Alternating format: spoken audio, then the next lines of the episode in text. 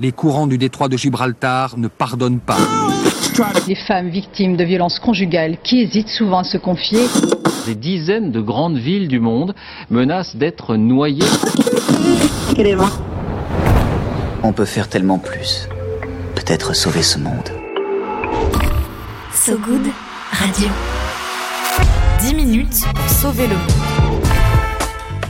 Vous êtes bien sur euh, So Good Radio, bienvenue dans 10 minutes pour sauver le monde, l'émission qui essaie euh, comme elle peut de ravaler la façade du monde sans pouvoir surnaturel ni force surhumaine.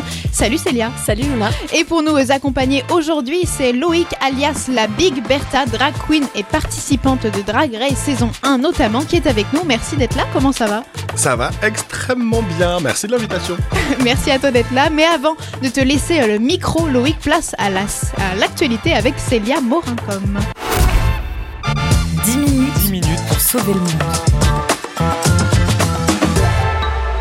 So Good Radio. So Good est-ce la fin de l'impunité dans le monde du stand-up?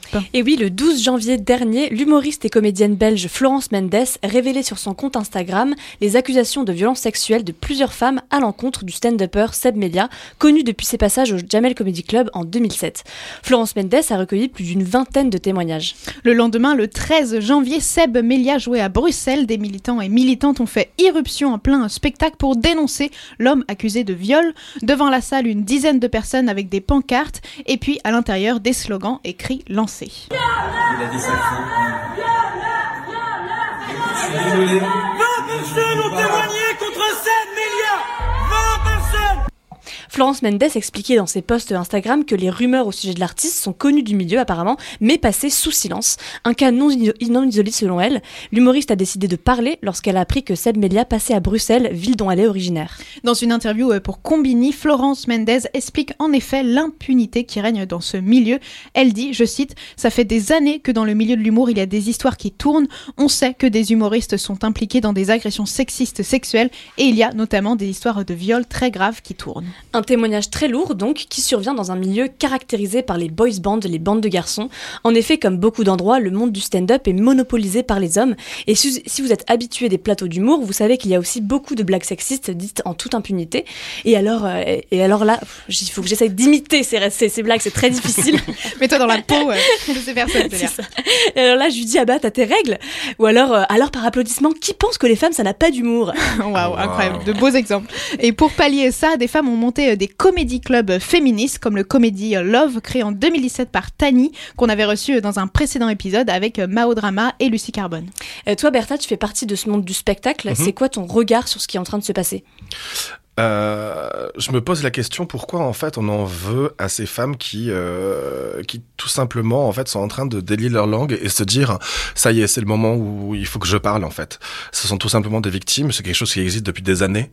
Euh, pourquoi elles n'ont pas plus de soutien de la part de euh, d'autres artistes, de la part d'autres euh, membres du gouvernement aussi par exemple, hein parce que c'est des faits qui existent depuis des années. Et euh, c'est enfin c'est fini l'impunité maintenant. Heureusement, il y a des euh, comme euh, comme vous en parliez, il y a des il y a des scènes maintenant qui euh, qui sont en train de se monter. Moi, je suis très heureux et très fier de d'être un, des artistes de la, de la nouvelle scène qui est une péniche humour à Paris et Jessie Varin a une direction artistique qui est sans, qui est très féministe en fait où j'ai pu j'ai pu découvrir des artistes qui m'ont éduqué que ce soit Mao, que ce soit Tiny, que ce soit Lou Trottignon qui m'ont énormément éduqué et ça j'invite tout le monde à euh, aller voir ces spectacles-là parce que certes, on passe un bon moment, on rigole, mais on s'éduque et on apprend aussi énormément sur les réalités de, de notre société à l'heure actuelle. Donc, euh, allez au spectacle, éduquez-vous et prenez la parole et euh, soyez des alliés en fait. Merci Célia pour ton actu. On passe à la suite.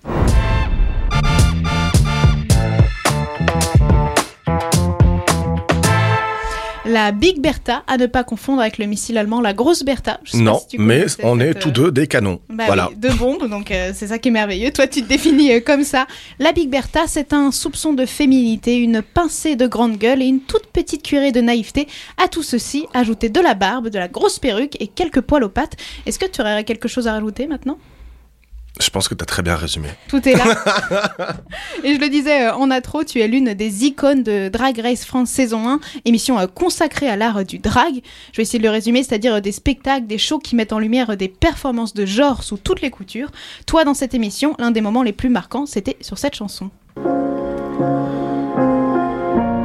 Je sais bruit dans ma tête et j'aimerais cesse mais en vain Ah, J'ouvre un peu les yeux, des couleurs, des photos Corps de Iseut, titre sur lequel tu as rivalisé tout en émotion avec euh, Lolita Banada, Mada Banana, pardon, même si tu aurais bien aimé qu'il ait surtout un défi euh, cuisine dans Drag Race, je le sais. Et oui, euh, ta première passion c'est la gastronomie, tu es une des premières reines du drag à avoir ouvert un restaurant en France sur la péniche de la Nouvelle Scène, précisément, là où tu as d'ailleurs fait tes premiers pas de performeuse burlesque, si je puis Mhm. dire. Et tu viens justement nous parler, après presque 20 ans d'attente, de l'ouverture de la communale à Saint-Ouen, une halle consacrée, consacrée à la gastronomie, à la culture, tout ce que tu aimes. Pourquoi est-ce que tu voulais nous partager euh, ce lieu? Parce que je trouve que euh, Madonna disait que musique make the people come together. Que la musique rassemble les gens, et bien pour moi, c'est pas la musique qui rassemble les gens, c'est la bouffe. et en fait, c'est un des plus gros euh, food courts euh, d'Europe qui a été monté. Cocorico, on est ravi de l'avoir en France, et c'est un lieu en fait d'échange, de partage, mais pas que culinaire, parce qu'ils mettent en place aussi beaucoup euh, d'événements culturels, d'événements euh, performatifs, et je trouve ça fantastique d'avoir enfin un lieu euh, dans la région parisienne euh, qui justement rejoint mes deux passions. Ah, justement, tu dis, enfin, c'est un, un lieu immense, il y a 12 000 mètres euh, carrés et il y a une salle de spectacle, donc c'est Mhm. 12 000 carrés. Est-ce que toi, tu devrais bien faire un petit euh, show drag à la communale?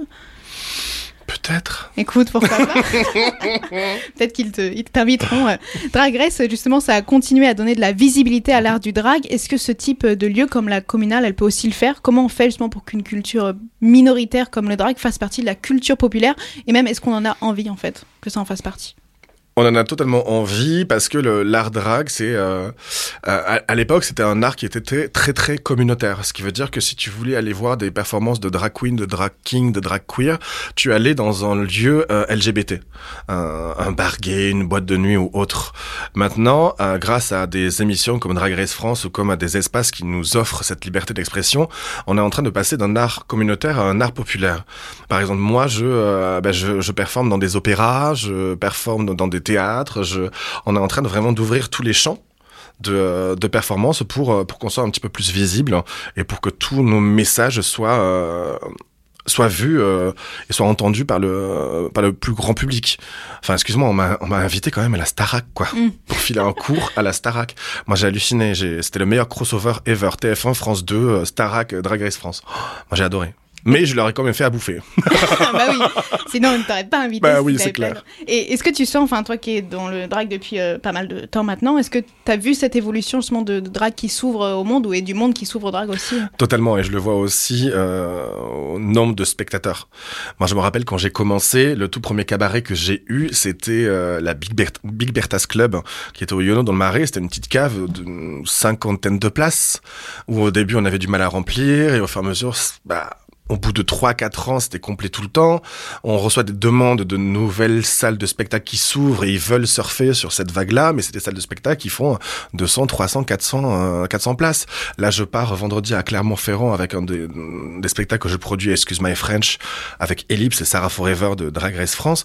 On est devant une, une salle de 800 personnes. Jamais de la vie, euh, j'aurais imaginé ça il y a euh, 5-6 ans. C'est dingue.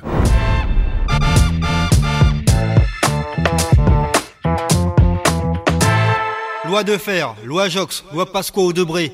Une seule logique. La chasse à l'immigré. Et n'oublie pas tous les décrets et circulaires. Nous ne pardonnerons jamais la barbarie de leurs lois inhumaines. Un État raciste ne peut que créer des lois racistes.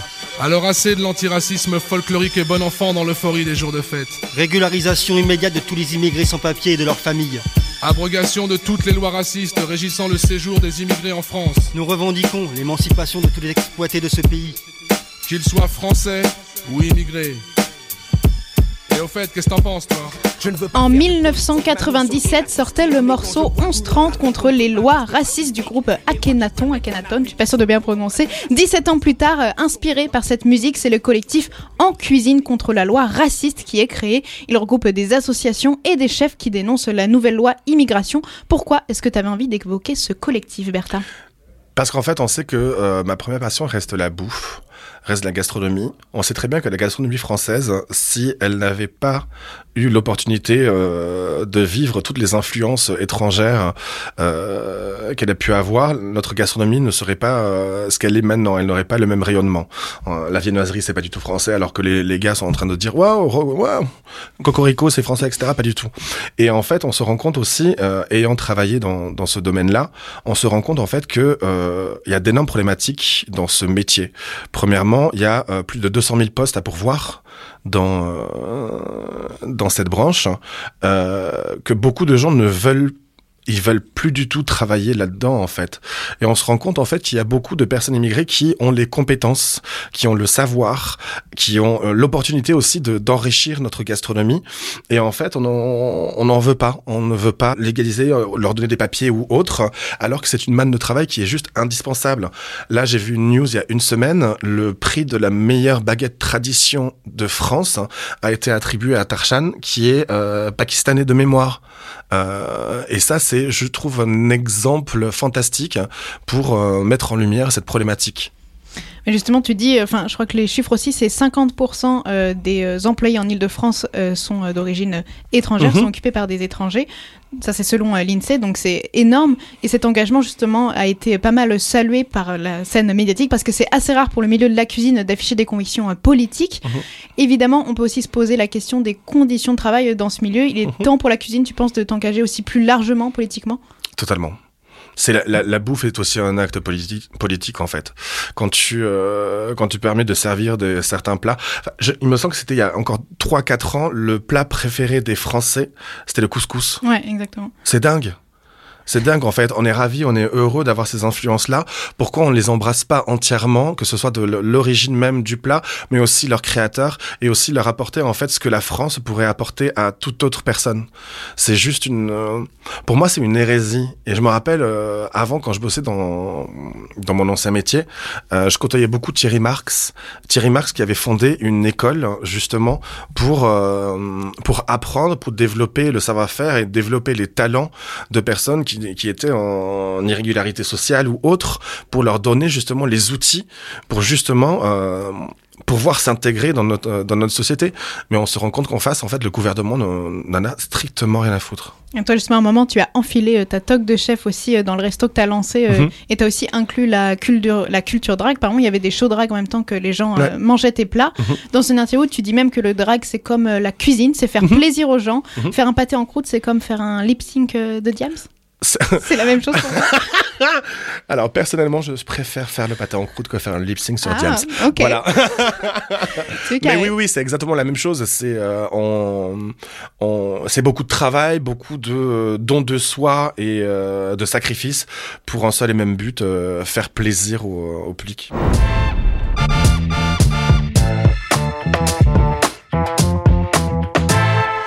Bertha, on arrive à notre petit jeu favori. Tu as une minute, pile le temps de faire une bonne mayonnaise pour nous dire tout ce que tu souhaiterais changer dans le monde. C'est parti, Loïc, pour cette mission impossible. Mission impossible, une minute. Alors pour information, je fais une mayonnaise en moins d'une minute. Wow. Et je pense que pour euh, faire du bien au monde, je pense qu'il faudrait prendre la base de ce qu'on appelle l'éducation. Tout simplement parce que quand on a une éducation assez ouverte, une éducation assez complète et une éducation qui euh, vous permet de découvrir d'autres univers que le, que le vôtre, on, on arrive à acquérir certaines choses qui euh, apparemment sont étrangères à d'autres personnes. C'est j'appelle ça la bienveillance, la considération, l'honnêteté, le respect. C'est des choses qui sont bizarrement basiques, mais qui apparemment sont portées disparues dans notre société à l'heure actuelle. Tu nous donnerais des cours d'empathie, des cours euh, de Des bienveillance. cours de love. Des cours de l'or. Voilà, tout simplement. Des cours de euh, d'éducation, d'appréhension à la différence, de euh, toutes ces choses-là en fait. C'est ce qu'on fait un peu nous sur scène aussi, c'est euh, donner de l'amour tout en étant différent. Bah écoute, après Big Bertha euh, drague, Big Bertha chef, peut-être Big Bertha professeur. Écoute, qui sait, peut-être Camélie Oudéa Castera, nouvelle ministre de l'Éducation, nous Ah, écoute et qu'elle hein. laissera les drag queens venir faire la lecture aux plus jeunes, notamment au collège Mm. Stanislas, n'est-ce pas? Viens voir un peu par ici. J'ai une bonne nouvelle pour toi. Dans le maillot. Le peigne dans le maillot. C'est le- c'est l'heure du peigne dans le maillot. À toi, euh, Bertha, de faire en sorte que la scène soit à nous, que le public nous acclame en nous proposant une recommandation culturelle pour qu'on puisse briller en société. Et tu suggères de nous emmener dans un milieu où tu es reine, le cabaret. Ladies and gentlemen, welcome to the Moulin Rouge. Where's all my soul sisters? Let me hear your flow, sisters. Hey, sister, go, sister, soul, sister, flow, oh. sister.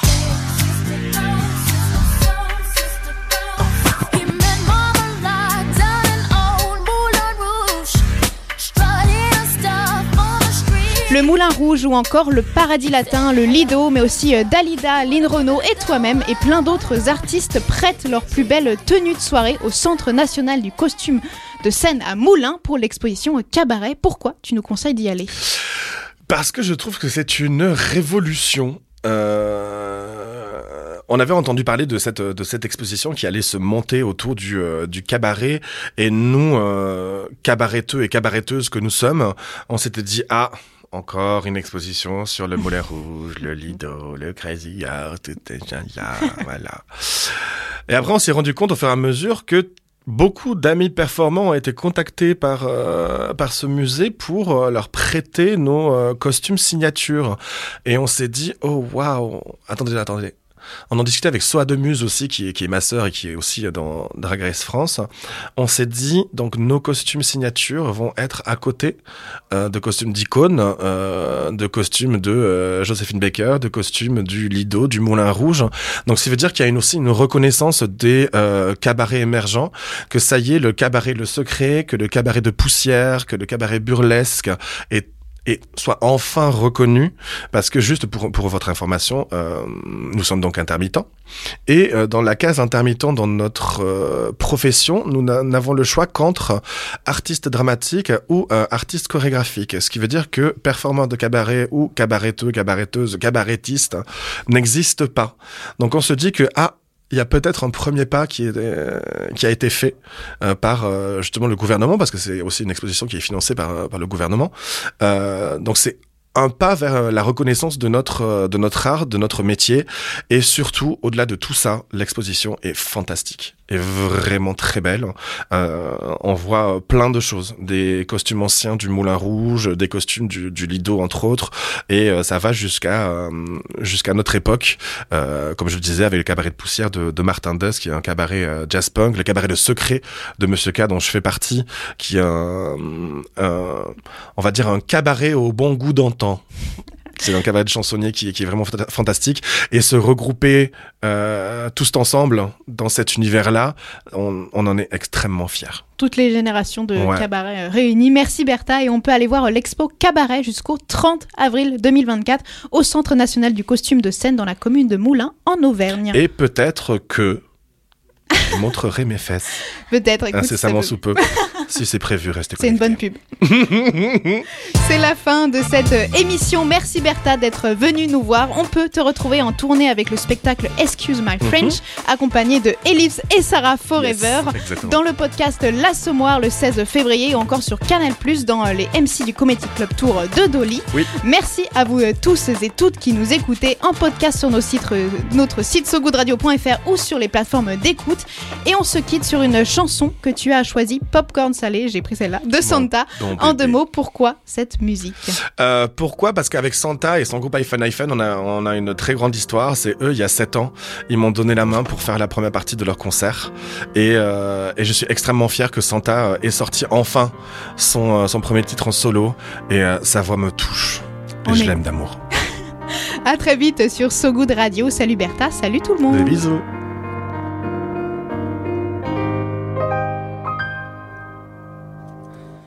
Jouer le faux héros au milieu des flammes, repartir à zéro pour un supplément d'âme.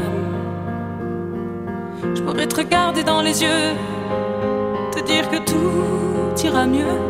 Je mettrai la musique plus fort pour plus entendre dehors. Allez, viens, je t'emmène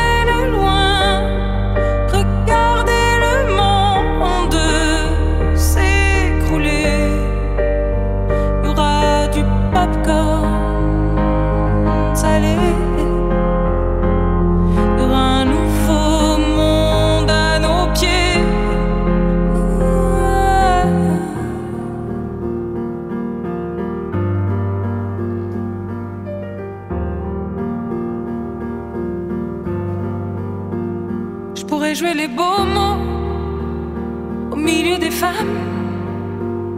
Le premier domino de ton cœur qui s'emballe. Je pourrais te regarder dans les yeux, te dire qu'avant c'était mieux. Remettre la musique plus fort pour plus entendre nos remords. J'entendrai les bravos Le chaos. Tu seras ma femme. Et on se regardera dans les yeux. Dire que demain sera mieux.